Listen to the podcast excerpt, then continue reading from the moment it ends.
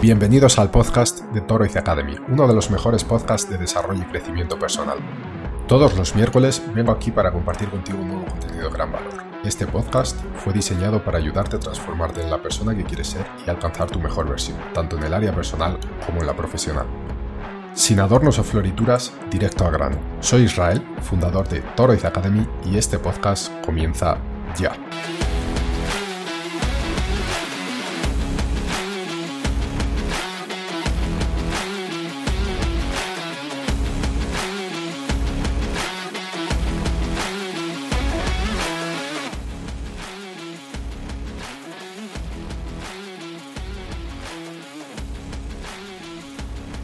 Bienvenidos, bienvenidas una semana más a La Singularidad, este formato de, podcast que, hacemos en Torres Academy eh, semanalmente. Esta semana os traigo un nuevo invitado.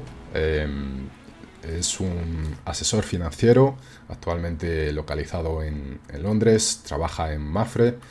Eh, Así que nada, tengo el, placer de presentaros eh, a Mario Gómez. Mario, muchísimas gracias por estar aquí, por tu tiempo, eh, por participar en, este programa. ¿Qué tal? ¿Cómo estás? Nada, muy bien. Eh, muchas gracias por traerme y, encantado de estar aquí contigo y hablar de esto que me, gusta tanto. Genial, Mario. Bueno, oye, cuéntanos un poco tu, tu, experiencia, qué es lo que haces actualmente, antes de meternos de lleno en el, en el asunto. Sí, pues yo estudié eh, Administración y Dirección de Empresas y bueno, siempre me ha gustado el tema de la inversión en bolsa, en los mercados financieros. Y bueno, cuando salí de la carrera, pues eh, me especialicé en asesoramiento financiero. Eh, a los dos o tres años de terminar me saqué el certificado de, EFPA, que es el, certificado oficial que necesitas para poder asesorar de una manera legal, digamos. Y bueno, desde más o menos entonces me he dedicado, me he dedicado a eso y, y bueno, espero dedicarme muchos años porque, porque me gusta y sobre todo lo que más me gusta es poner a disposición de la gente herramientas que muchas veces son desconocidas y que, le, y que les pueden ayudar mucho con el tema del dinero y cómo gestionar su, su sus ahorros. ¿no? Qué bueno. Oye, y sobre este certificado que acabas de decir, eh, si, por ejemplo, asesoras a una persona y nos dices este certificado, ¿qué ocurre?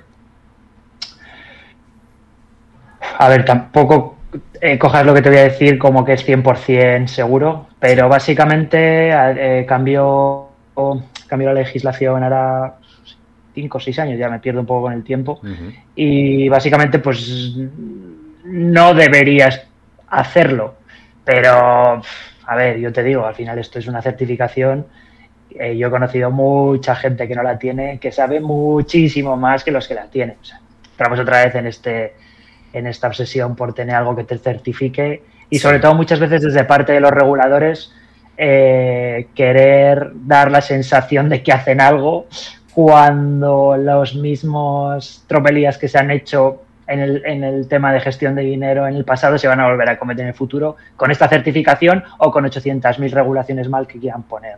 Entonces, bueno, no deberías hacer, para responder concretamente a tu pregunta, no deberías hacerlo, pero te puedes fiar muchas veces más de alguien que no la tiene que de alguien que la tiene. Así que bueno, yo me la saqué porque eh, si quería hacerlo legalmente no me quedaba más remedio a ver, aprendes cosas, obviamente, no estudias y lo tiras a la basura todo lo que has estudiado, ¿no? Claro. Pero, pero lo que te va a dar una diferencia a la hora de asesorar y aportar algo al cliente va a ser lo que estudias por tu cuenta, no la certificación. Bueno, oye, genial. Eh, vale, Mario, bueno, el, por lo que me has comentado antes, eh, no, hay una red social, no tienes un perfil así profesional para, seguirte. Así que nada, eh, en caso de que bueno, a alguien le guste eh, esta charla, quiera más información o se quiera poner en contacto con Mario, puede dejar un comentario en el vídeo. También en, la descripción del vídeo dejaré el email de Mario, así que podéis escribirle directamente. Y nada, vamos a meternos de lleno ya en el asunto. Eh, la primera pregunta que te voy a hacer es para saber de qué vamos a hablar. ¿Qué vamos a aprender hoy que nos deberían haber enseñado en la escuela y, no nos enseñaron? Bueno, vamos a intentar dar unas pautas para, cómo lidiar con el dinero, ¿no? Porque es algo que no te enseñan en la escuela absolutamente nada he de decir que desde que yo estuve en la escuela hasta hoy, no en todos los colegios, pero han surgido iniciativas para llevar iniciativas aparte del currículum que tienen los, los alumnos, eh, pues eh, asociaciones, eh, escuelas que se dedican un poco más a esto, pues han surgido iniciativas para ir a los colegios a, enseñar de este tema, ¿no? Entonces, bueno, pues por concretar, pues, por ejemplo, cómo, cómo es una hipoteca, qué es una hipoteca, las tarjetas y las tarjetas de crédito, las diferentes cuentas de bancarias o de ahorro que hay, bueno, no sé, al final un montón de cosas que, que deberíamos saber, que, que, vamos a tener que lidiar en el día a día cuando salgamos de la escuela y básicamente pasas por, no sé, pues, igual unos 12 años de, escuela sin, sin, haber tocado prácticamente esto, ¿no? o, prácticamente o nada. Sí, sí, sí. Además, creo que existe eh, un miedo sobre este tipo de asuntos para, para quien no tiene conocimiento, ¿no? Eh, y ahí me incluyo yo porque yo personalmente sí que en los últimos tres años he estudiado bastante sobre esto y me he interesado, pero hasta esos últimos tres años eh, yo era completamente nulo en este asunto de las finanzas, de la economía, etc.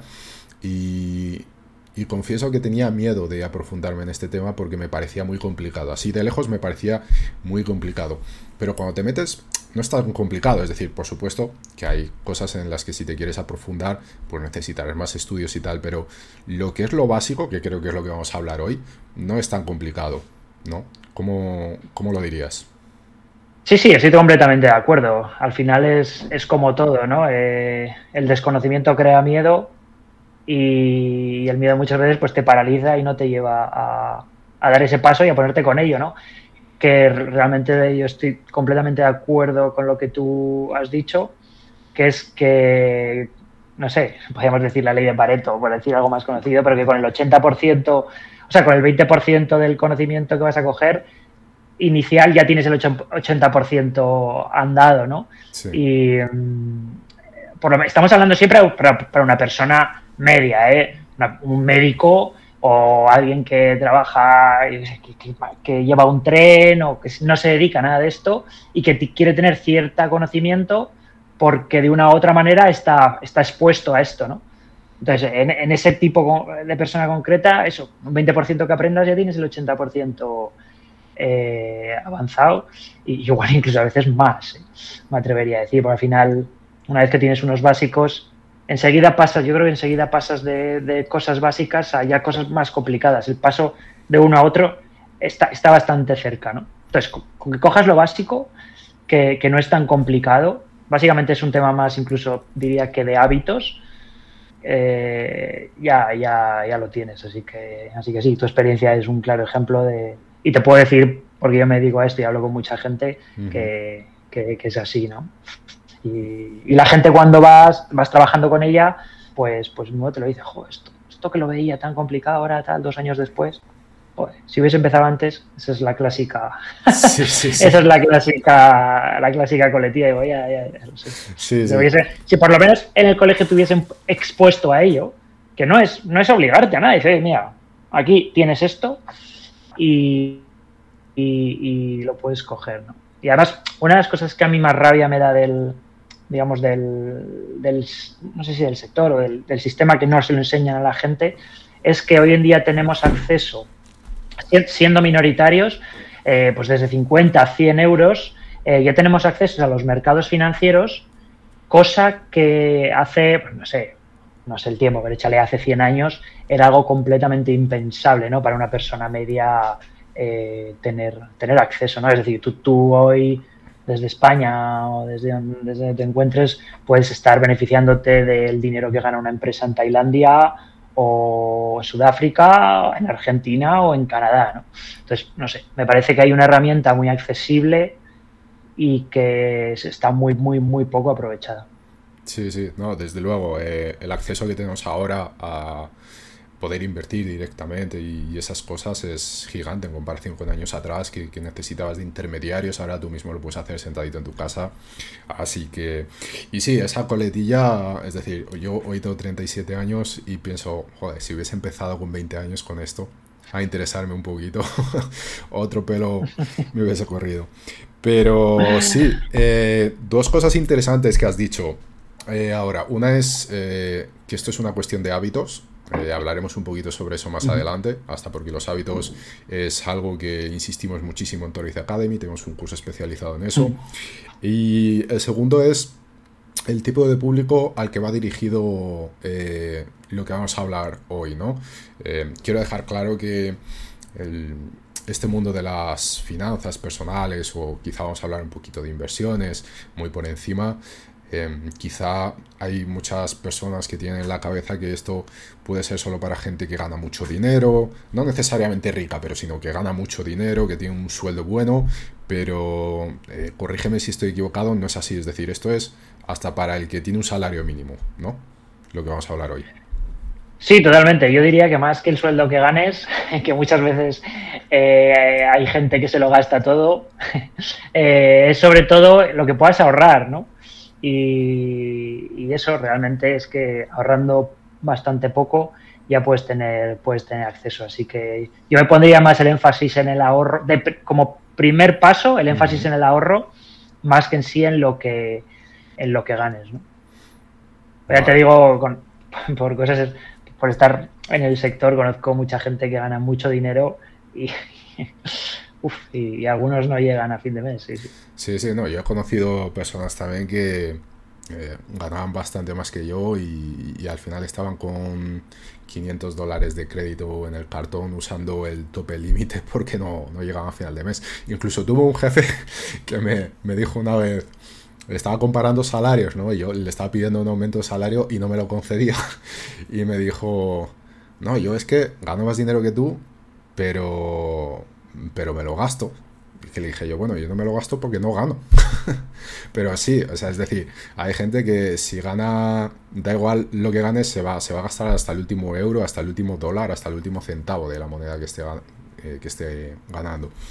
Bueno, y, ahí, lo, y ahí lo podemos unir con, con los hábitos también, ¿no? Está, está 100% relacionado con un tema de, bueno, 100%, 80% eh, son, son hábitos. Sí, sí. El, 50%, por lo menos, el 50% de nuestros comportamientos diarios son hábitos. Aunque no seamos conscientes de ellos, el 50% son hábitos. De hecho, una, una de las cosas que más que me, te das, yo me he dado cuenta cuando, después de años de hablar con gente, de leer ricos, de leer, bueno, o sea, quiero decir, leer cómo se comportan los ricos y, y, muchas veces de entender cómo los pobres también, pues, que vas hablando te das cuenta de que el concepto rico-pobre es más un concepto mental que un tema de, un tema de dinero. Entonces, eh, ahí. Sí, sí, sí, vamos, y no, no tengo ninguna duda, ¿eh? es, decir. Pues, y al final, el que muchas veces es pobre de mente termina, termina reflejándose en un tema monetario y el que es rico termina, termina reflejándose también en el tema monetario, pero cada uno en un, en un punto, ¿no? Sí, sí.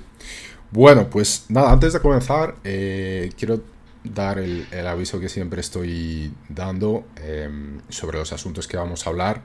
Eh, a pesar de que las personas que traigo tienen conocimientos, tienen muchísima experiencia en, el asunto de que, van a hablar, eh, uno de los preceptos que seguimos en Toriz Academy es que no tomes todo como una verdad absoluta, sino simplemente si lo que, te, lo, que estás escuchando, lo que estás aprendiendo te gusta, crees que tiene sentido, aplícalo a tu vida y observar los resultados.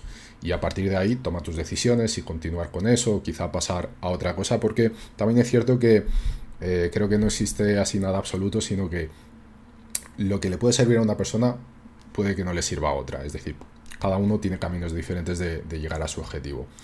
Así que, nada, eh, después de, este pequeño aviso, que siempre me gusta insistir sobre eso, vamos a comenzar. Eh, la primera pregunta que tengo para ti, Mario, es eh, para alguien que nunca se preocupó con, sus finanzas personales, más allá de llegar al final de mes, ¿cuál sería o cuáles, deberían ser mm, las preocupaciones más básicas que debería tener esta persona para comenzar? Eh, y es algo que eh, aprender, eh, formarse. Es que no hay ninguna duda. Yo es algo que lo hago mucho hincapié con, lo, con mis clientes, ¿no? incluso, incluso a veces suena contradictorio, porque dice, a ver, si me pides que me formes, que me forme, ¿para qué te necesito a ti que me vas a asesorar? ¿no? digo, no, no, porque, porque si tú no sabes nada, tú no me puedes evaluar a mí siquiera, ni... No, no, no puedes... Eh, y, en última instancia, yo, soy más una guía que un asesor, porque es lo que, lo que has dicho antes en el aviso, es decir, yo no tengo la verdad absoluta. Y, y no solo eso, sino las particularidades personales de cada persona son, son muy diferentes. No es lo mismo tener hijos que no tener hijos, no es lo mismo tener 50 años que tener 20. Eh, no es lo mismo vivir en una gran capital que el coste de la vida es alto que vivir en el campo.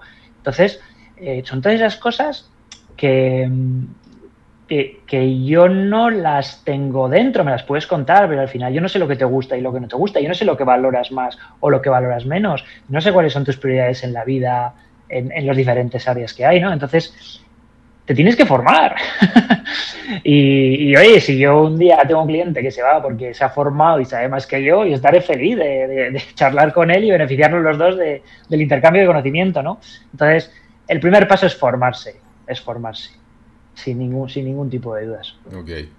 Dicho esto, no tiene que ser ningún agobio, es decir, eh, no hay ninguna prisa, la vida es bastante larga y no tienes por qué leerte 800 libros en un año, no, vamos, léete dos, vete, hoy en día lo bueno que tenemos es hay audiolibros, mientras te vas al gimnasio, te vas a dar un paseo, hay ocho, yo por ejemplo antes leía más, ahora leo menos porque hay tanta calidad de conocimiento en YouTube que es brutal. Es decir, entonces, bueno, no sé, el, eh, formarse es un concepto muy amplio, ¿no? Entonces, eh, y, hoy, en día tenemos, eh, para lo bueno y para lo malo, tenemos mucha, mucha información. Pero hay mucha, mucha, mucha información gratis y, muy buena.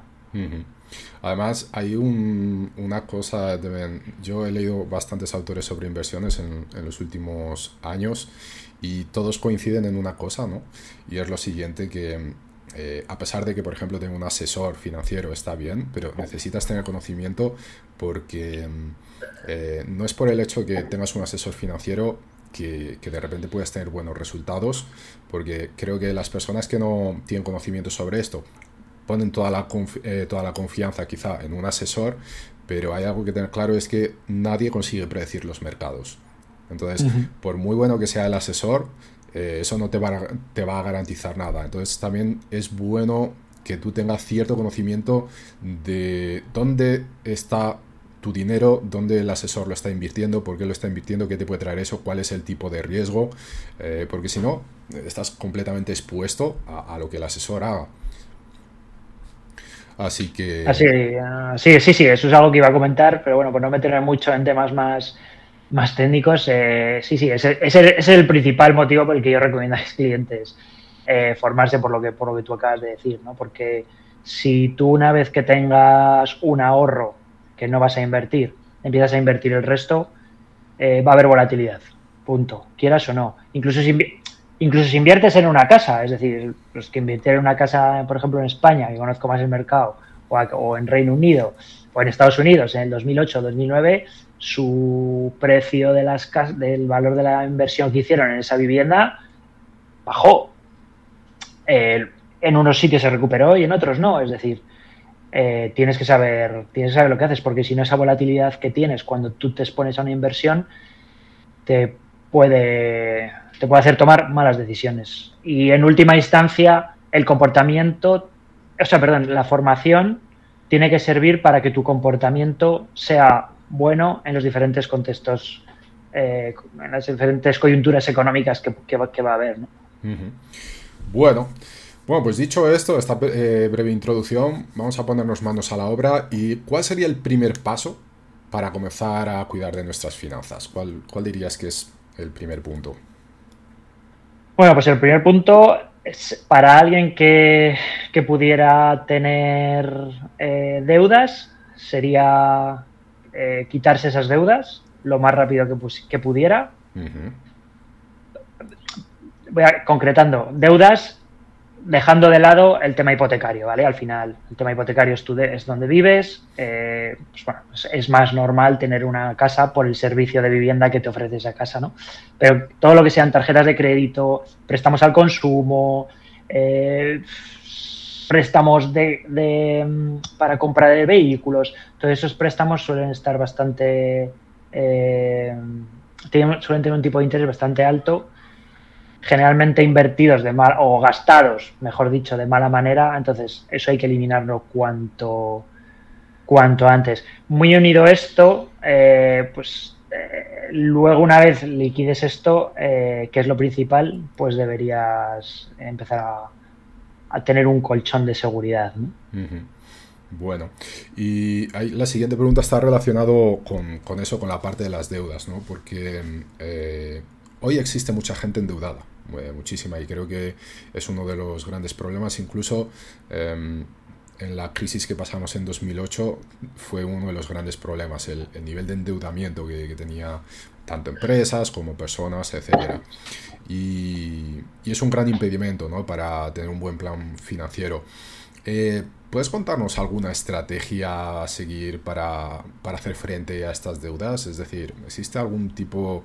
Porque obviamente ¿no? lo, simple sería decir, pues pagarlas, ya está, pero ¿hay algo que podamos hacer que nos pueda ayudar? Bueno, así a, grandes rasgos diría dos. Una es empezar quitando las deudas que, que mayor tipo de interés tengan desde un punto, desde un punto de vista financiero, esa es la más lógica.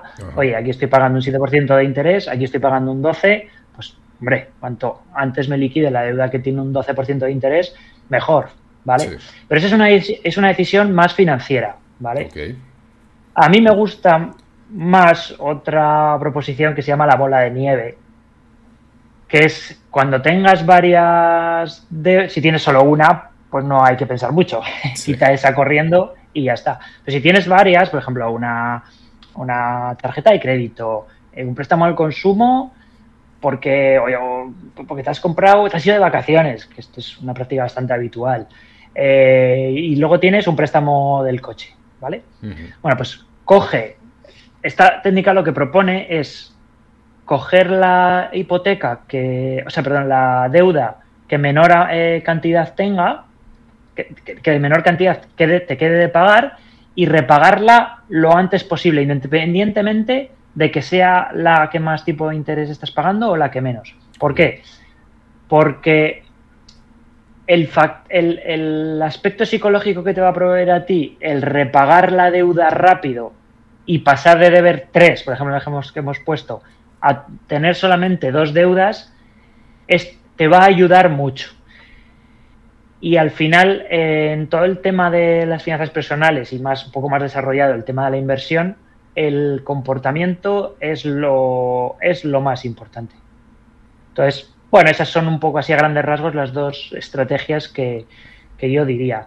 Si es alguien nuevo que no ha estado expuesto al tema de finanzas personales y que está empezando, casi recomendaría ir por la de Snowball, independientemente, o, la bola de nieve, eh, independientemente de, que en, una, en otras deudas que tenga esté pagando un mayor tipo de interés. Porque el factor psicológico que le va a dar haber dado ese primer paso de quitarse un peso de encima va a ser mucho más importante que el hecho de, de que en otra deuda pueda estar pagando un tipo de interés mayor.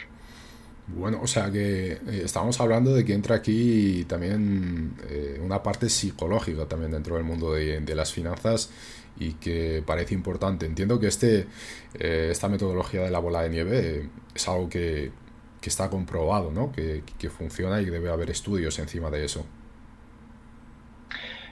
sí, sí hay estudios. Ahora no me acuerdo porque sí que los he leído hace tiempo eh, me quedé con el concepto más en sí que con el detalle, pero, pero sí, sí, claro, claro. Eh, y, al final eso, están relacionados con lo que he dicho antes de, ese, ese empujón psicológico que te da eh, ir quitándote, ir quitándote, ir, ir alcanzando metas, ¿no? Porque al final, generalmente si tienes muchas deudas, es porque has cometido bastantes barbaridades financieras antes, ¿no? Entonces, cambiar ese patrón psicológico de, vivir de deudas, de, tarjetas de crédito, de préstamos o de pedir dinero y tal, eh, es bastante duro psicológicamente porque tienes que empezar a ver la, en la, vida de, tus, finanzas personales con, otro, con otros ojos y ese cambio psicológico es muy duro. ¿no? Entonces, ese, ese paso de, empezar a conseguir pequeñas metas eh, sí, sí que es muy importante y sí, sí, está estudiado. No, no, no me acuerdo ahora. Eh, si alguien tiene curiosidad lo puedo buscar y ponerlo en los comentarios, pero no, no me acuerdo ahora. Pero sí, sí, está, está muy, muy estudiado. Bueno, oye, y ya para encerrar un poquito este eh, asunto de las, de las deudas, has dicho ahora justo en el final algo que, es interesante. el nivel de endeudamiento y un poco eh, este comportamiento de endeudarse eh, a veces es muy cultural y está muy arraigado en la persona, por ejemplo, porque lo ha vivido mucho de que su familia ha trabajado siempre de esa forma, eh, pidiendo préstamos para hacer cosas. Aquí, por ejemplo, yo vivo en Brasil, es muy cultural, es decir, la gente aquí paga muchísimas cosas con, tarjeta de crédito, con intereses altos y cosas básicas, yo te digo, de una camiseta. Eh, hasta una camiseta lo que hacen, cogen y hacen seis parcelas para pagar la camiseta. Eh, y, eso es muy común aquí. Eh, obviamente eso también responde a, a la situación ¿no? del propio país y eso por ejemplo país, país Brasil es un país emergente ¿no? donde hasta hace pocos años pues había mucha más pobreza de la que hay ahora y quizá para tener ciertas cosas eh, la única opción era mm, realmente comprarla y dividirlo en, varias partes, mm. porque si no era imposible acceder a eso. Pero obviamente también hay cosas que son necesarias, otras que no son tan necesarias, eh, sin querer criticar ni juzgar a nadie. ¿Qué, les dirías a esta gente que tiene más esa cultura de, comprar las cosas a plazos, de, endeudarse, de quizá, por ejemplo, pedir eh, un préstamo para irse de vacaciones? ¿Tendrías algún consejo para, darles? Es, eh, es, complicado. Quizás algo que. Quizás algo que, mm, que les diría. Les diría que empezasen a, leer de, otra vez lo mismo, que empezasen a, interesarse por, por, las finanzas personales. Últimamente he estado reflexionando bastante y yo creo, una creencia, no he hecho un estudio ni nada, ni nunca lo podré hacer, pero poco analizando el comportamiento de gente que tengo a mi alrededor, creo que muchas veces la gente que se gasta el dinero se lo gasta porque no, no le, para ellos es una herramienta, ¿vale? Y no le encuentran otro uso que gastárselo. Entonces, es decir, ellos tienen, me lo invento, 500 euros en la, en la cuenta y automáticamente, psicológicamente, en, en la parte trasera de su cerebro lo que está es ¿Qué, me, aporta eso? En términos o bien de disfrute o bien de bienes. ¿Vale? Entonces, 500 euros. Un fin de semana en la playa, saliendo tres noches de fiesta y yéndome a un buen hotel. Entonces, si, yo creo que si consiguen romper esa relación entre la herramienta que es el dinero y, mm, y su uso, porque ellos ahora mismo tienen una herramienta, un uso. ¿Vale? Tengo la herramienta que es el dinero, disfrute o consumo de algo. Si consiguen romper esa relación y pasan de tener una herramienta a poder tener otro uso que pueda ser la inversión y el ahorro, yo creo que por ahí puede ser una manera una manera de, de que puedan empezar, ¿no? Porque al final no sirve de nada, y esto lo digo desde la experiencia, no sirve de nada que tú le digas a la gente que, que comprar cosas a crédito, que comprar cosas pequeñas o irte de vacaciones a crédito está mal. Da igual, eso no les va a hacer cambiar.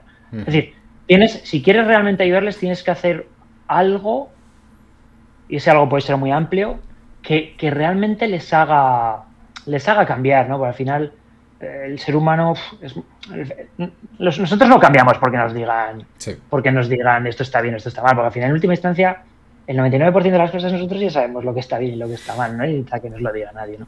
Entonces, yo les diría que empezasen a interesarse por, por las finanzas personales, a leer algún librito, a escuchar alguna... realmente a hacerles unir esa herramienta que es el dinero con una alternativa diferente a la que han tenido hasta ahora, que básicamente es gastárselo, ¿no? Ok, ok. Bueno, has dicho una palabra ya, la has pronunciado varias veces hasta ahora, y es ahorrar. Eh, ¿qué, nos dirías sobre esa palabra? Porque hasta donde yo he leído es la base de, las finanzas personales, ahorrar. Eh, quizá después de mm, quitarse todas las deudas, el primer paso eh, sería comenzar, bueno, el segundo paso, ¿no? Sería comenzar a ahorrar. Eh, sí, sí, sí. El ahorro es, es, fundamental, ¿no? Es fundamental en un primer nivel para estar tranquilo con alguna cosa que te pueda suceder, algún gasto extra inesperado que te pueda suponer un momento dado. ¿Vale? Y en segundo nivel, porque con el ahorro vamos a poder ir invertir y beneficiarnos de, ese ahorro para que trabaje para nosotros. ¿no? Centrándonos un poquito más en el primer nivel, bueno, está el, lo que se llama fondo de emergencia, que es por ponerle un nombre, yo creo bastante acertado, que básicamente es pues tener en tu cuenta corriente disponible en cualquier momento y por lo tanto no va a estar supeditado a cambios de, la valoración porque no, lo tienes invertido, eh, pues tener Dicen entre 3 y 6 meses de gastos fijos que tú puedas tener. Otra vez, estamos en lo de siempre. Al final esto es muy subjetivo, cada uno tiene unos gastos fijos. Entonces, bueno, ahorrar, eh, tener en la cuenta corriente, pues entre 3 y 6 meses. Pero yo siempre digo lo mismo, es una, es una guía. Hay gente que no puede estar tranquilo si no tiene dos años de gastos fijos en el banco. Bueno, vale, yo les recomendaría que igual dos años es demasiado conservador, pero bueno, si eso es lo que ellos quieren, fenomenal. Entonces, eh, ese, ese, sería el primer paso, tener un, tener un fondo de emergencia que te cubra, vamos a decir, seis meses de tus gastos fijos en el caso de que no tuvieses ningún ingreso extra durante esos seis meses y tú pudieses vivir de ese, de ese dinero. Ok, entonces, eh, no hablaríamos de más hasta que no consigas tu fondo de emergencia. ¿No? Es decir, después, primero haces el fondo de emergencia y después comenzamos a hablar de invertir aquí, invertir allá y tal, pero sin el fondo de emergencia paramos la conversación aquí. Sí, sí, sí, sí, sí. Porque, porque no, no, tiene sentido. Yo siempre digo a mis clientes que lo más importante de invertir es que, se, que duerman tranquilos. Porque de nada te sirve ganar más dinero si tú no estás tranquilo y no vives. Al final, en última instancia, bueno, es, al final es una opinión, pero creo que la compartirá mucha gente, que el, dinero, en mi caso, lo que más me da es tranquilidad, ¿no? Entonces, si tengo un dinero invertido que está expuesto a las fluctuaciones de mercado, o bien en una casa, o bien en renta fija, o bien en renta variable, eh, o bien se lo he dejado a un primo para que se compre una casa, sea lo que sea, aunque tengo ese dinero ahí, puedo no tener el dinero que yo quiero en el momento concreto. Entonces, olvídate de ese paso de, invertir de dejar el dinero a nadie hasta que tú no estés, no estés bien, no estés como los aviones, cuando que la mascarilla, siempre dicen, no, no, ponte tú la mascarilla primero porque si, se la vas a poner a tu hijo que está al lado y tú te has quedado seco porque no puedes respirar, no, no vas a ayudarte ni a ti ni al que tienes al lado, ¿no? Pues esto igual, tú ten tu, tu fondo de emergencia y luego ya inviertes, ayudas a alguien o lo que sea, pero tú tienes que estar bien y vivir tranquilo, ¿no? Entonces, no, yo no, no, no, recomendaría a nadie que no recomendaría a nadie que se metiese a invertir si no tiene si no tiene ese fondo de emergencia antes que va. Bueno, bueno, interesante este punto, súper importante. Bueno, hablemos ahora un poco del, futuro. Em, creo que es una gran preocupación para todos nosotros la jubilación. Eh, y más si observamos los actuales problemas de, caja que hoy tienen todos los gobiernos y que las cuentas eh, no cuadran, eh, pensando en la seguridad social, en fin. Em, en muchos países por ejemplo, aquí Brasil es uno de ellos, es un, es un asunto que se está debatiendo bastante, que se están comenzando a hacer ciertas iniciativas para cambiar eso y ya pensando en, en, acabar con lo que se llama la jubilación eh, desde, desde el gobierno, ¿no? en hacer eso público. Obviamente es algo delicado, ya no me voy a meter en política, pero también es un discurso muy antipopulista, con lo cual los, los diferentes partidos de diferentes países no tienen, digamos, el, coraje necesario para hablar de esto, porque si no, probablemente la mayor parte no les votaría, pero es una realidad que, tenemos que, afrontar.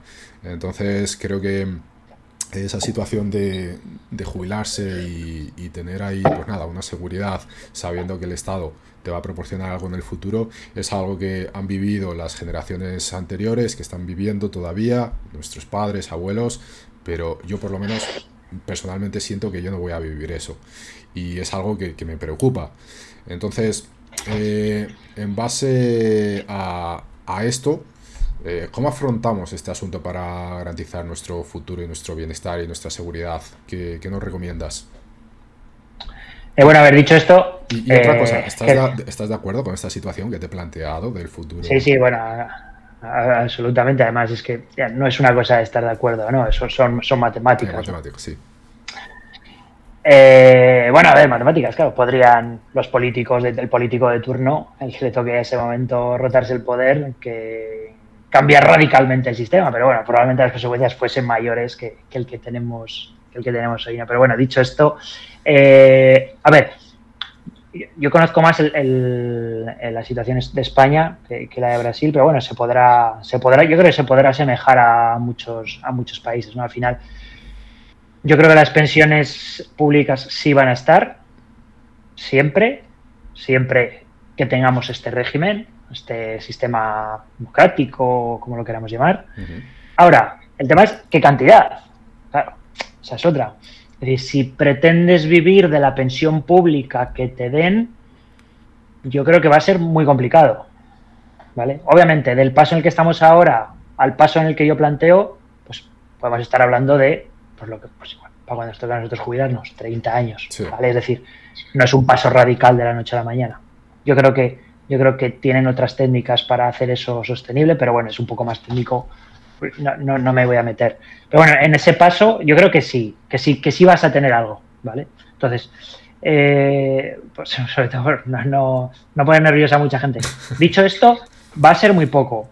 Y yo siempre digo, eh, y se lo digo mucho a la gente de mi alrededor, digo, nosotros vamos a ser una generación, yo creo, que vamos a llegar a los 65 años con un muy bien físicamente para poder hacer muchas cosas. Entonces, bueno, quizás ahora la generación que, de nuestros padres y tal, pues también se está, también se está jubilando y se jubilan bien, ¿no? Pero bueno, ellos, ellos tienen la, tienen, les está quedando una pensión con la que más o menos pueden vivir relativamente bien, ¿vale?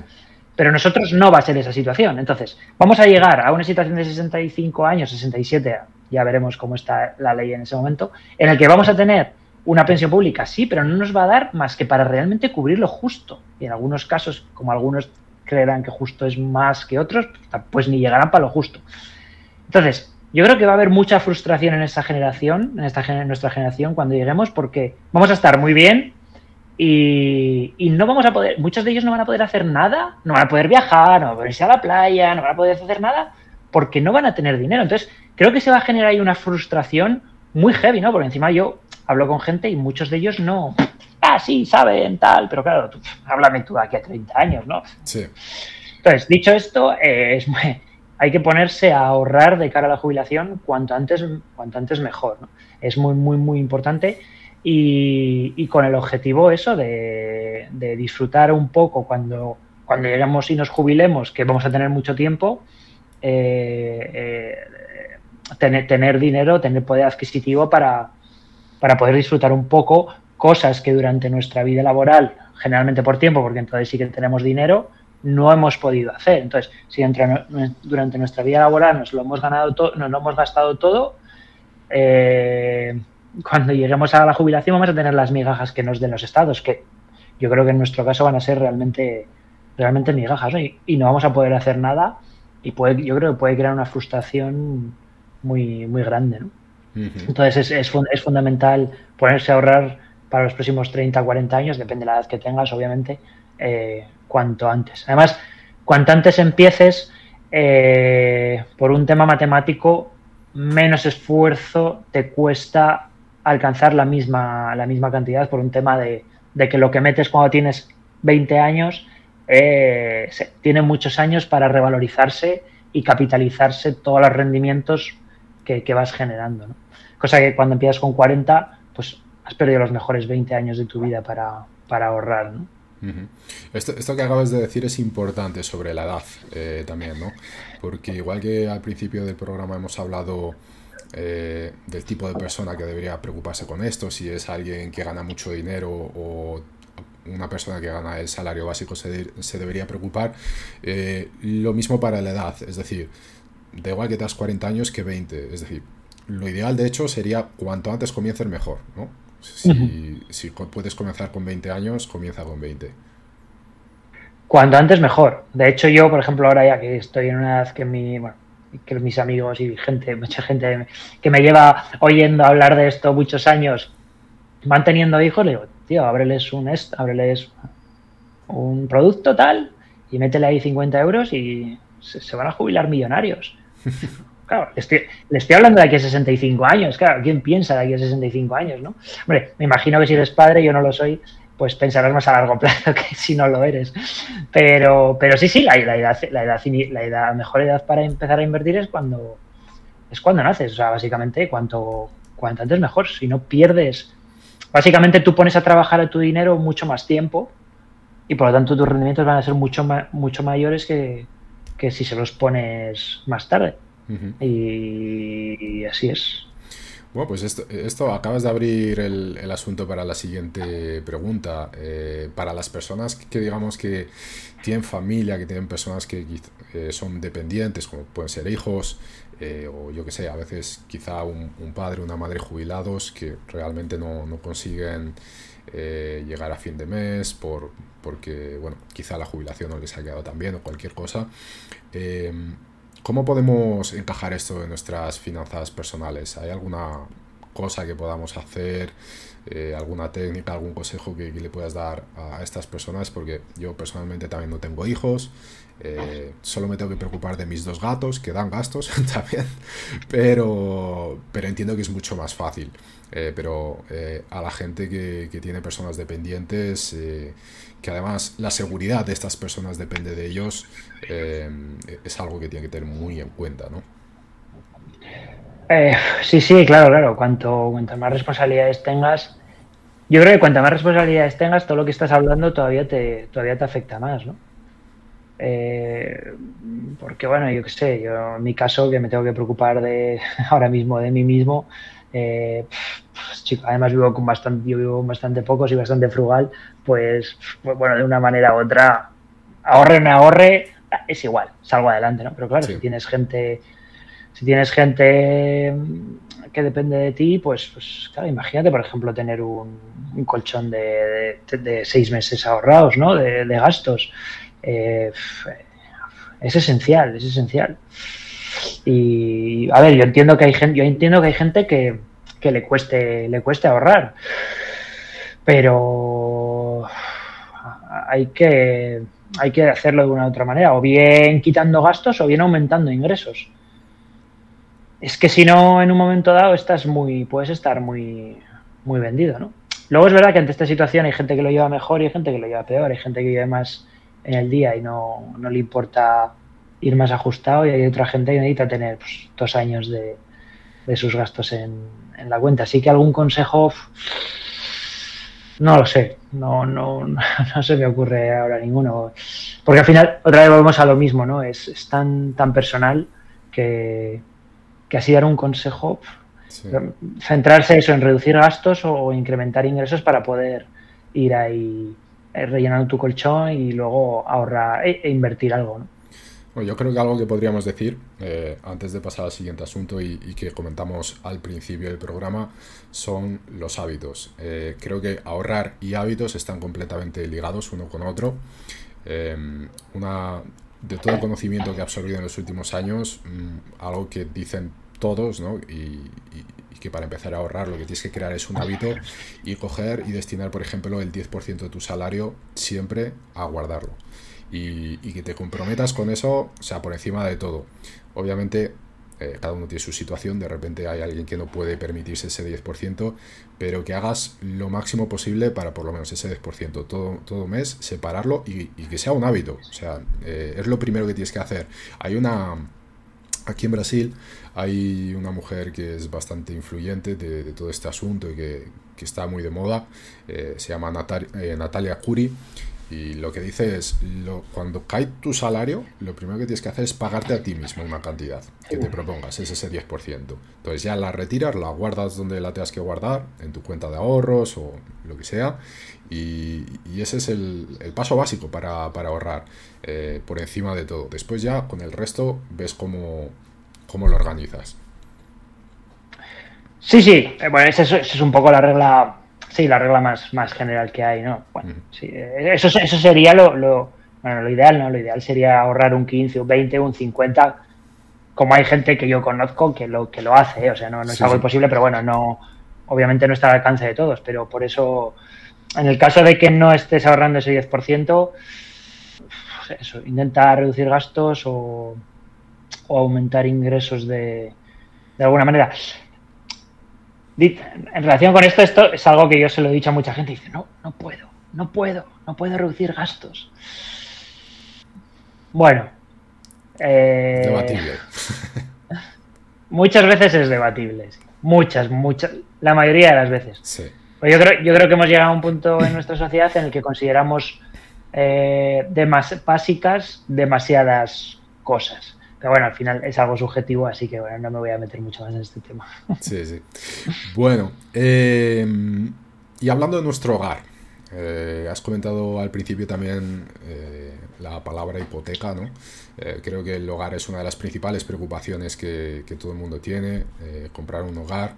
Em, además, es uno de los grandes quebraderos de cabeza a nivel financiero de, muchas personas, la hipoteca, y es algo que asusta bastante. Em, ¿Cómo podemos hacer para llevar esto mejor?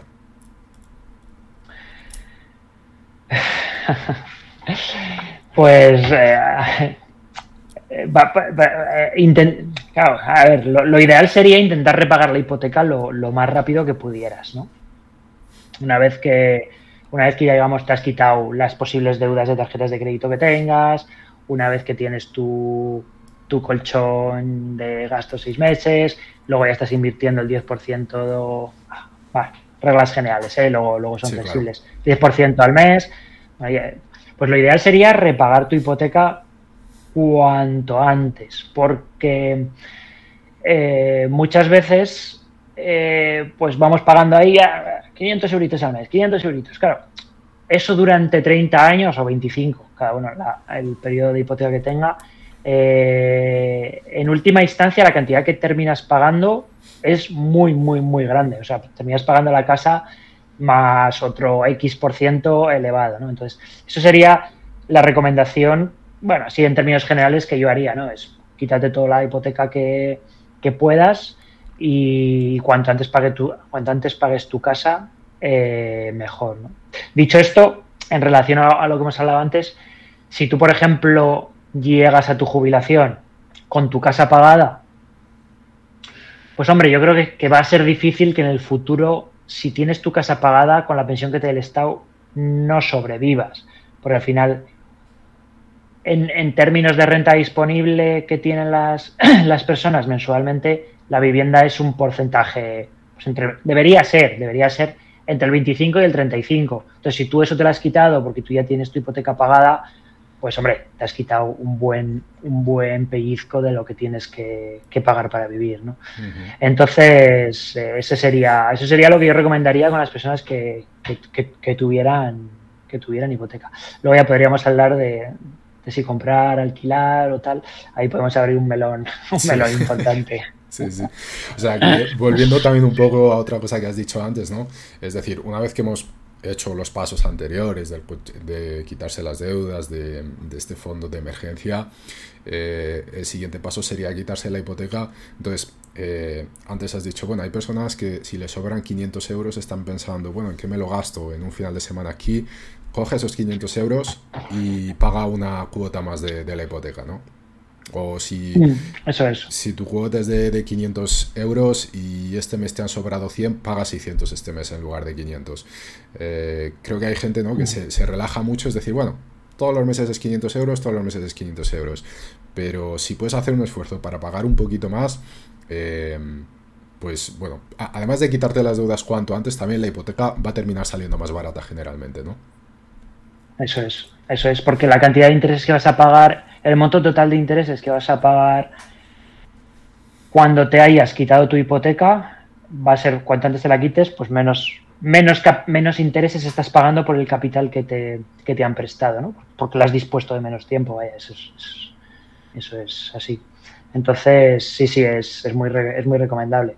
Dicho esto, si por ejemplo tú si tú eres un buen inversor y, con ese dinero que vas a quitar de la hipoteca, pues tienes otras alternativas donde invertirlo y vas a sacar una buena rentabilidad, bueno, bien, puedes hacerlo. Pero vamos, para la gran mayoría de la gente que no quiere preocuparse de estos temas, va a su trabajo, luego está con su familia y el fin de semana disfruta, pues este sería el consejo principal.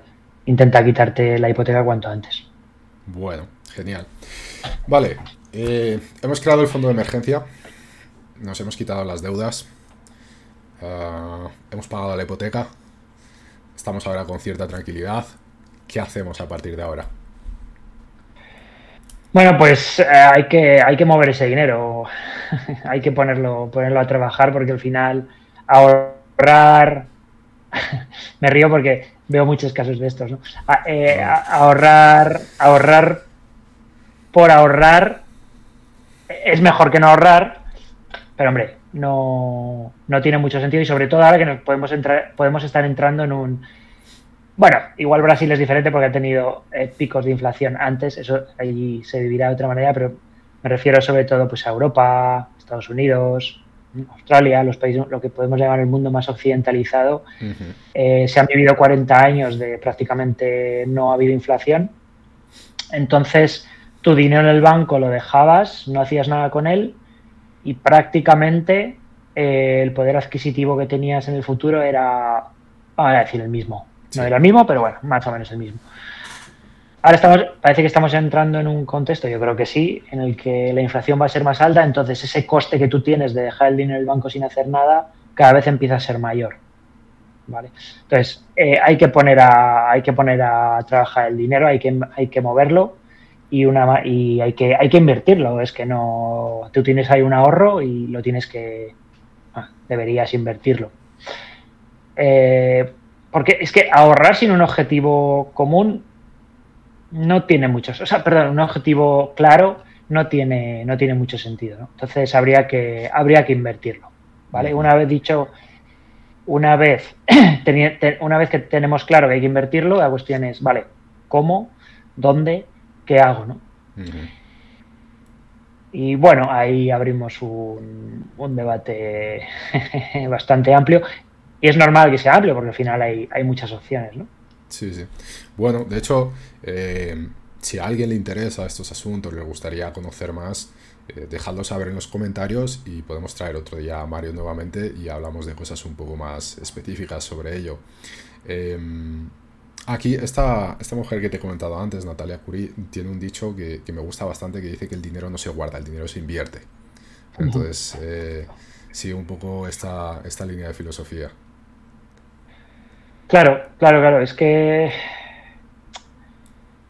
Sí, es que. Es que, para empezar, si queremos, si queremos eh, mantener nuestro poder adquisitivo, ya simplemente. Al final, nosotros cuando ahorramos en un momento dado, estamos sacrificando consumo presente, ¿vale? Porque me lo podía gastar en, en, algo. Entonces me lo llevo al futuro y si en el futuro esos 1.500 euros que yo tengo no me van a comprar lo mismo, me va a comprar la mitad, mi ahorro está, está perdiendo su sentido, no sé si por decirlo de alguna manera, ¿no? Entonces, esa manera que tú puedes trasladar tus 500 euros al futuro en términos de poder adquisitivo, es decir, que en el futuro puedas comprar con 500 euros lo mismo que puedes comprar hoy, es invirtiéndolo.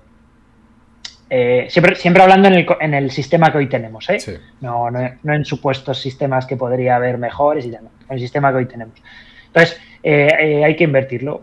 y bueno, pues hay diferentes, diferentes formas, vivienda, bolsa, renta variable, vaya, renta fija, mm, proyectos concretos proyectos empresariales concretos que tú puedas conocer en la zona en la que vives o por internet o bueno eh, pero vamos lo que no hay duda es que hay que hay que moverlo y ahí lo podíamos relacionar con lo primero que hemos empezado es que en la escuela no te han dicho ni que hay que moverlo ni, cómo moverlo o por lo menos yo no digo que en la escuela tengas que tengas que meterte a fondo con este tema porque no tiene mucho sentido pero tú tienes que poner una semillita en la cabeza de la gente en la que, en la que si un día, cuando tengan su primer trabajo eh, y ahorren mil euros, y, sobre, y generalmente igual todavía están viviendo con sus padres, digan, ¿y este niño qué hago?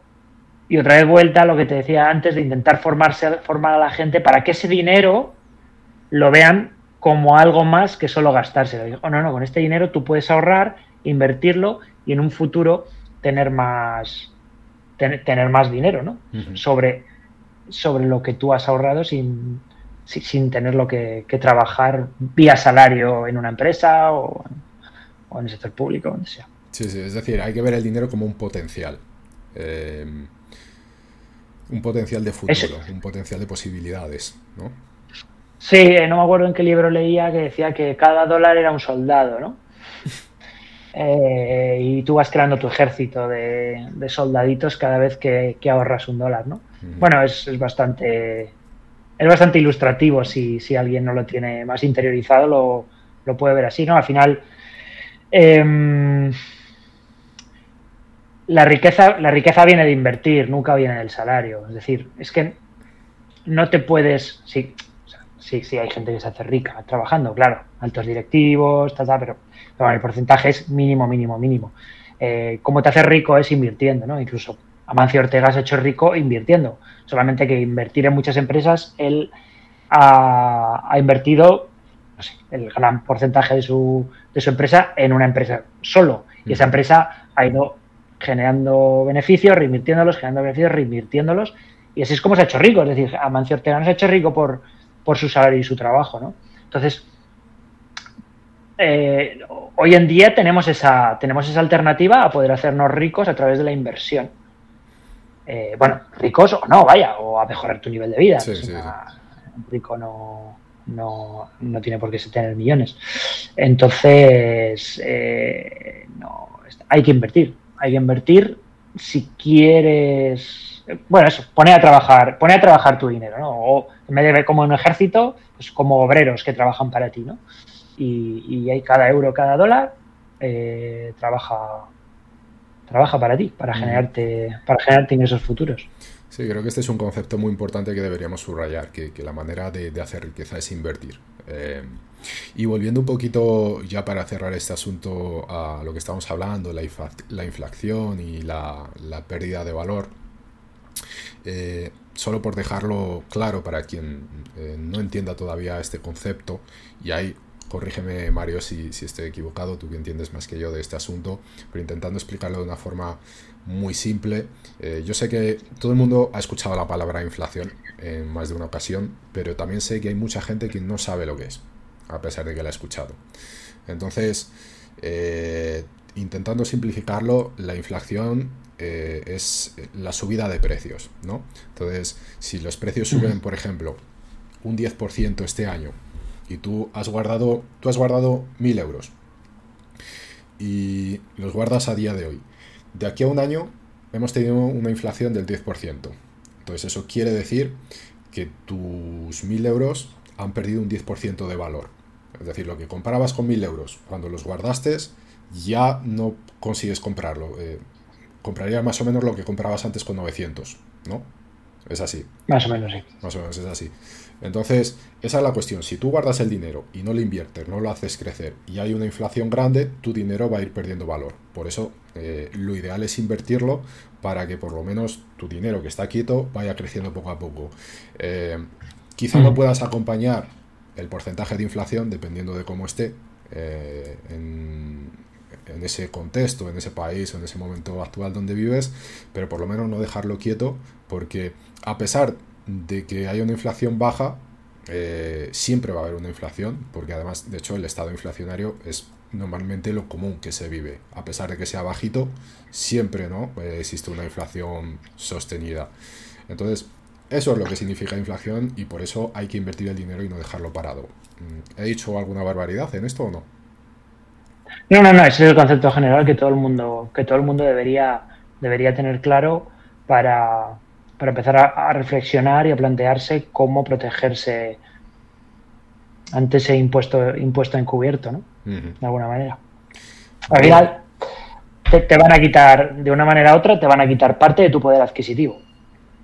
Exactamente. Bueno, eh, Mario, para finalizar, quiero hablar de un concepto que no sé si todo el mundo lo ha escuchado, eh, yo sí, de hecho es un sueño que tengo y, creo que cuando lo escuchéis todos, si no lo habéis escuchado, también será un sueño que, tenéis, que vais a tener. Y es la famosa libertad financiera. Eh, ¿Puedes explicarnos qué es y, un poco cuál es el camino para alcanzarla? el, camino es invertir, no, no, no hay otro. Pero bueno, esos son grandes rasgos. ¿Qué es la independencia financiera? A ver, es un, es un concepto que yo creo que no tiene una definición, sino que tiene bastantes, ¿no? Porque al final la independencia financiera, cada uno tiene que encontrar su, su concepto. Y además no, sé, no solo creo que haya diferentes eh, definiciones, sino que a medida que vas en busca de esa, de esa independencia financiera, tu propia definición de independencia financiera va cambiando. Entonces, bueno, a ver, a, grandes rasgos lo que sería la independencia financiera es que tú a través de tus inversiones, ¿vale? Puedes cubrir todos los gastos que tienes para vivir. Es decir, oye, yo me hago un presupuesto y necesito 100 euros para la casa, 100 euros para comida, 100 euros para el autobús, 100 euros para salir con mis amigos de cena, 100, tal, todo, mil incluyendo vacaciones y todo. Vale, pues si tú de tu, mil por 12 meses, 12.000 euros. Pues si tú con tus inversiones puedes generar esos 12.000 euros, que te serían suficientes a ti para vivir, pues ya has alcanzado la independencia financiera, porque básicamente podrías no trabajar y seguir manteniendo el mismo nivel de vida que, tienes a día de hoy. Entonces, ese es el, ese es a grandes rasgos lo que, lo que la gente generalmente se refiere cuando tiene eh, la independencia financiera. ¿no? Bueno, más allá de eso, eh, bueno, ya te digo, puede, cambiar mucho, ¿no? Entonces, ¿qué tienes que hacer? Eh, ahorrar, seguir los pasos que hemos estado hablando e invertir. Porque a través de la inversión, lo que estábamos diciendo, tu dinero va a empezar a trabajar para ti y tus obreros que has ido poniendo cada vez que ahorrabas, pues te van a ir, te van a ir dando una, una renta que eh, eh, sustituya tu, salario. es, verdad que, eso es otra de las cosas que habría que leer mucho porque son más accesibles que lo que, lo que la mayoría de la gente piensa. Luego podemos hablar de si uno consigue independencia financiera a los 35, otro a los 55. Vale, vale, sí, obviamente hay muchos factores que cambian. Pero son más accesibles y están más al más, eh, más en nuestra mano de lo que de lo que, de lo que podemos pensar. ¿no? Y, un poco relacionándolo con lo que he dicho antes, eh, todas esas herramientas que hoy tenemos a nuestra disposición, gente normal, que no está ahí en grandes en grandes despachos aquí en la City de Londres o, que, grandes familias que han heredado y tal, pues todas esas herramientas las tenemos a nuestra disposición. Entonces, poquito a poquito y formándonos y tal, eh, se, puede, se puede conseguir. Además, yo creo que el hecho que el camino hacia la independencia financiera eh, terminas dándote cuenta de que más que un proceso de dinero, que lo es, es un proceso muy mental porque continuamente estás peleándote contigo mismo o, descubriendo de ti mismo cosas, como quieres vivir, que es importante para ti. Claro, porque si, si, si tú necesitas vivir con 2.000 euros y yo necesito vivir con 1.000 euros, yo estoy mucho más cerca de la independencia financiera que tú. Claro. Entonces, tú empiezas ya a valorar y empiezas a ver, a relacionar el dinero con el tiempo. Y eso es un concepto muy, muy, muy, muy interesante, ¿no? Que también podríamos llevarlo al ahorro. El ahorro, de alguna manera, es tiempo, ¿no? Porque imagínate que tu objetivo, alguien que se dedica, alguien que, le apasiona su trabajo. O sea, yo no necesito independencia financiera porque yo soy feliz, yo quiero trabajar hasta que me muera, tal. Fenomenal, vale. ¿Y qué pasa si, por ejemplo, eres un investigador? ¿Vale? Oye, me apasiona mi trabajo, yo estoy trabajando, investigando en Harvard, he estado en Cambridge, eh, yo no necesito pasta porque no sé qué. Vale. Y si un año quieres irte a investigar a algo que estás investigando en, en Asia y no tienes dinero ahorrado y nadie te financia esa investigación que tú quieres hacer, no puedes irte. Sí. En cambio, si has ahorrado, puedes, puedes dejar de trabajar uno o dos años para hacer lo que a ti te está gustando o simplemente tomarte un año sabático. Entonces, empiezas a ver cómo, cómo en la relación eh, dinero y tiempo eh, es muy, muy, muy, muy estrecha. ¿no? y, bueno, si lo llevas más, más atrás, al final tú cambias tu, tú cambias tu salario por, por unas habilidades, pero por tu tiempo. Entonces, si de ese salario que tú cobras, que en última instancia es tu tiempo, ahorras X, ese X es tiempo futuro que puedes, que puedes comprar. ¿no? Sí, sí. O sea, es, una cuestión de, comportamiento, ¿no? Es una cuestión, como hemos hablado antes, de, hábitos también, de, acostumbrarse a, guardar. Eh, nuevamente aprovecho para quien esté interesado, en los comentarios también lo puede ver. Tenemos un curso de hábitos muy bueno. Incluso os dejaré un cupón de descuento si os interesa. Recomiendo echarle un vistazo. Y una cosilla que has comentado, Mario. Em, y bueno, te lo iba a preguntar. Ya lo has dicho, más o menos, pero es que quiero que quede claro, ¿vale? Eh, esta independencia financiera, esta libertad financiera, este sueño que, creo que casi todo el mundo, ahora que lo ha escuchado, lo va a tener me atrevería a decir que todos, en realidad, eh, es posible. Es decir, claro, lo escuchamos y, decimos, wow, me encantaría, pero no sé, no lo veo posible con mi salario, no lo veo... No, es posible. Si, si creas un buen plan de financiero, claro, obviamente va a depender. Quizá uno lo va a conseguir en 30 años, otro en 20, otro en 40, pero si realmente creas un plan financiero y comienzas cuanto antes, o sea, no es algo que esto es, está solo al alcance de unos privilegiados. Está al alcance, podríamos decir, no voy a decir del 100%, pero sí de una inmensa mayoría, ¿no? Al alcance de una, de una gran mayoría, sí, sí. Otra, otra cosa es que esa gran mayoría sea consciente de que está a su alcance. al final, mucha gente te lo va a negar, ¿no? Va, eso es cosa de no sé qué, tal. Bueno, bien, pues soy yo, yo que estoy mucho con esto y me encanta. Eh, sé, que, sé, que, sé que hay mucha gente que la, sé que hay mucha gente que lo ha conseguido y, que, se puede conseguir, ¿no? Ahora, una vez que, una vez que te vas acercando, pues ya empiezas a ver que, no es no es todo eh, que hay matices, ¿no? Es decir, todo pinta muy bonito cuando no lo tienes. Pero una vez que tú eres dueño de tu tiempo al 100%, ¿qué haces? ¿Te tiras en el sofá? Quiero decir, al final no puedes estar viajando todo el día. Eh, no sé, no sé, no puedes estar haciendo cosas que te den satisfacción eh, inmediata todo el día, porque al final la gente alrededor tuyo probablemente va a estar trabajando, tenga su familia, tal. Entonces, eh, ese, ese punto de no llegar a trabajar, yo creo que está, está muy, muy equivocado cuando se ve desde afuera. pero bueno, luego, no sé, bueno, cada uno Sí, necesitas un propósito, ¿no? También. Necesitas un propósito, totalmente. Totalmente necesitas un propósito y, hacer algo, ¿no? Por eso yo digo que siempre la mayor libertad financiera que hay es que tu, que tu trabajo te encante, ¿no? Porque. es decir, ¿qué más me da tener la independencia financiera si yo voy a seguir haciendo lo mismo con mi vida? Porque amo lo que, amo lo que hago, ¿no? Entonces, ya está. Entonces, el círculo se cierra y dices, lo más importante en, lo más importante en, en primera y en última instancia es intentar hacer algo que, te guste. Y es complicado, claro, es complicado. Sí, es complicado. Sí, es, el famoso dicho de Confucio, ¿no? Que, decía Confucio eh, que eh, trabaja en lo que te guste, en lo que te gusta y no trabajarás ningún día de tu vida.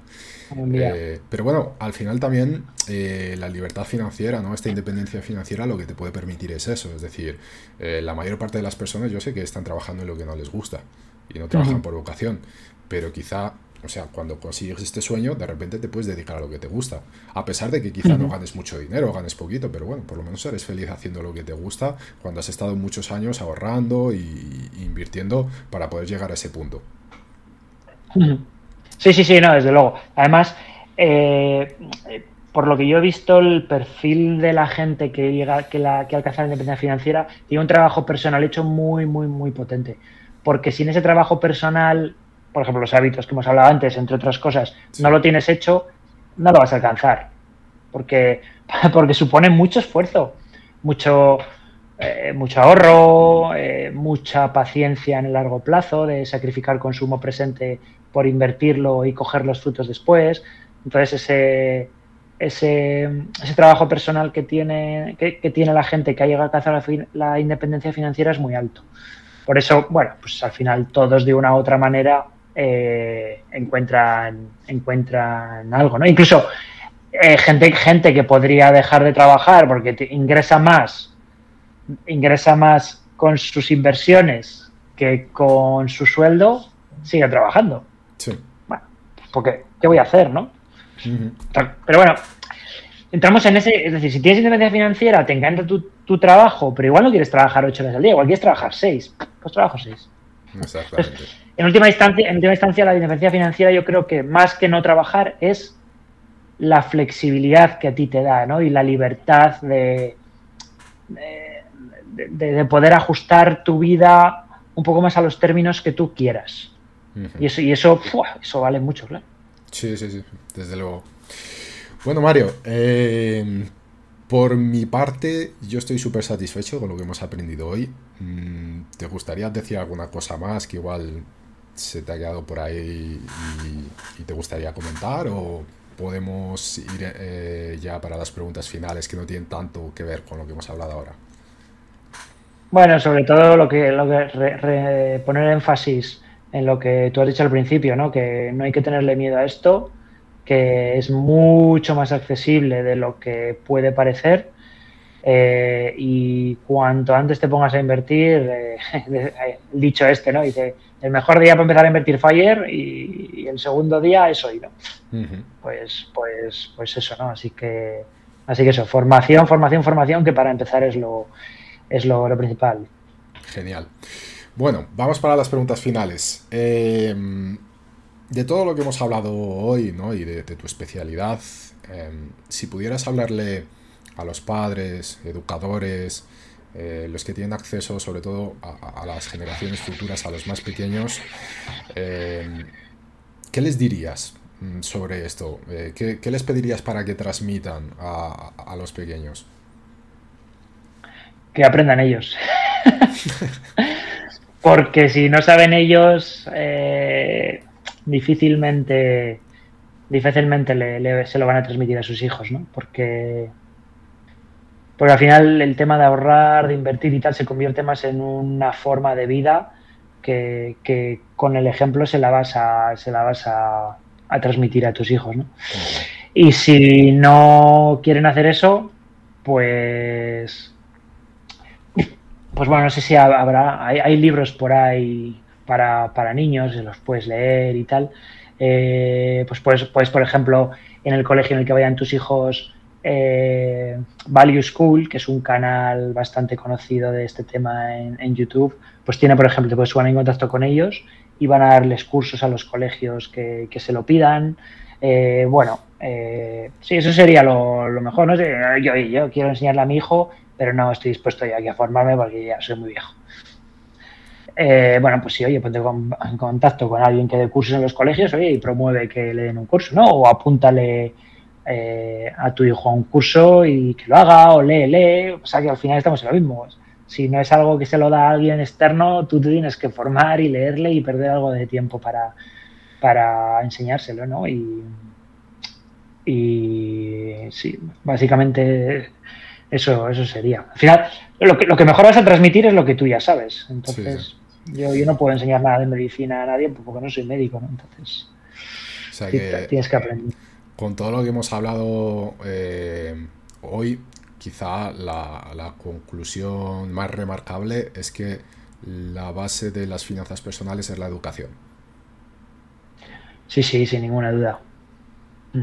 Y sí, sí, sí, incluso más que el comportamiento, porque yo creo que que el comportamiento es después a, que te formes. Porque mucha, mucha gente que tiene de base el comportamiento por, pues por los hábitos que le enseñan en su casa, le han educado y tal, al no tener el conocimiento, no, no hacen nada. Entonces, muchas veces leen algo y dicen, joder, tal, esto es verdad, o, esto me lo dijo, tal, o sí, o, hacen clic enseguida con ese concepto, esa idea que, le, a, la, que se le, le han expuesto, ¿no? Entonces, lo primero es eso, exponerte y, a través de, la formación, creo yo. Bueno, vale. Eh, y ahora ya otra pregunta algo más personal, no necesariamente tiene que ser sobre este asunto, es una pregunta que bueno, le hacemos a todos los invitados ya para conocerlos un poquito mejor y que también nos cuenten un poquito su, experiencia de vida, ¿no? Y es cuál es la lección o, una de las lecciones más valiosas que, has aprendido en tu vida hasta el día de hoy.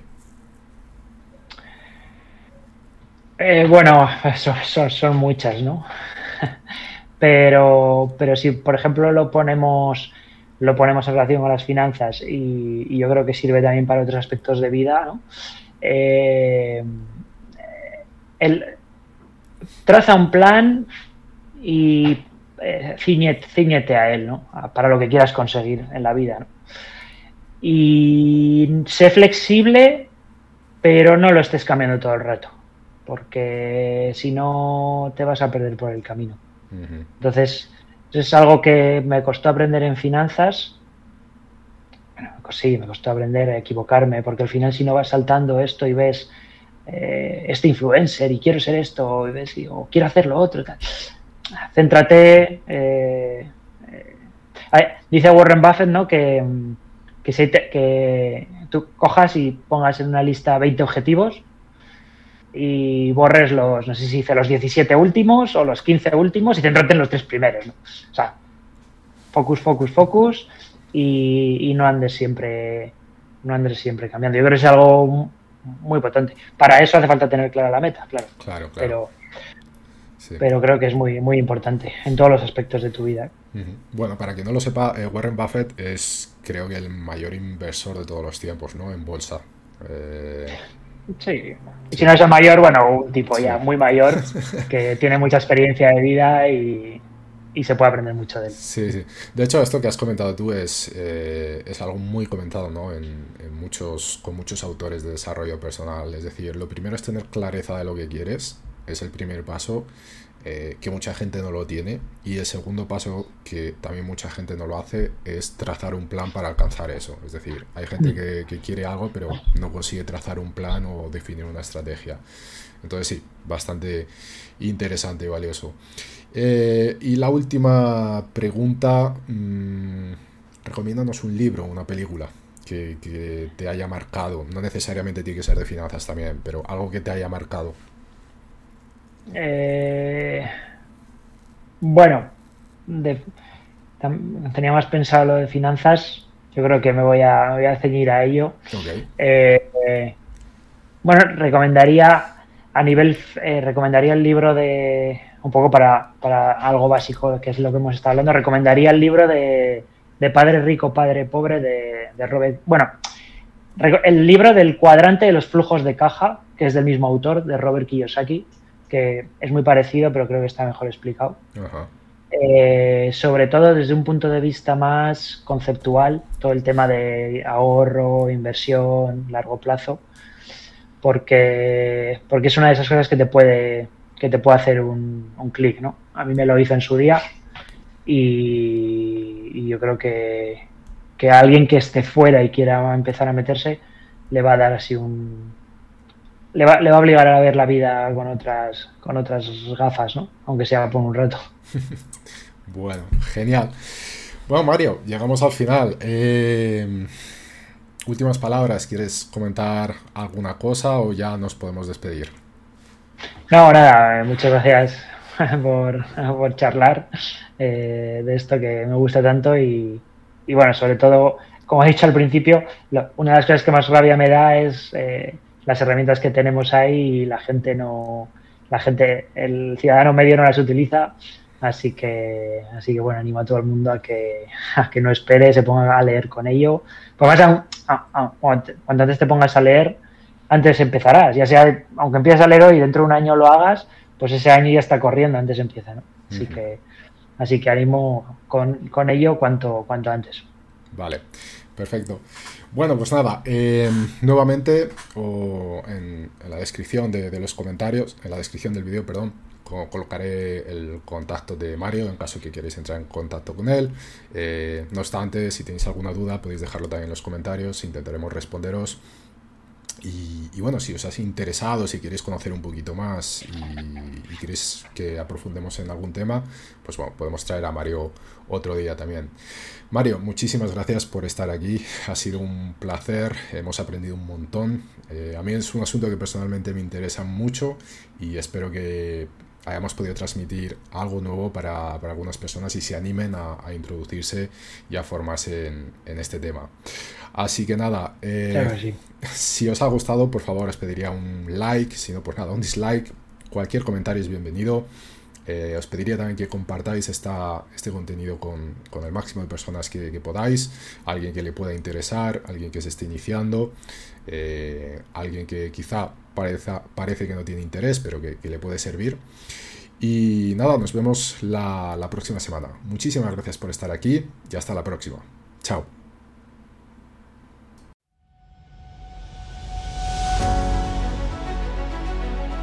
Esto ha sido todo por hoy. Puedes encontrar este y otros episodios en toroizacademy.com.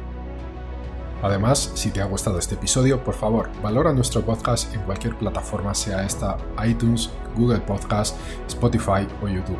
Y no te olvides de compartirlo con algún amigo familiar. Nuestra misión es ayudar a todas las personas que podamos a encontrar su mejor versión. Y recuerda seguirnos en Instagram, Twitter, YouTube y visitar nuestra web torrizacademy.com, desde donde podrás acceder a este y muchos otros contenidos de calidad, además de apoyarnos en nuestro Patreon. Si no es ahora, ¿cuándo? Si no eres tú, ¿quién? Si no es esto lo que quieres, entonces, ¿qué es? Toroiz Academy, tu mejor versión.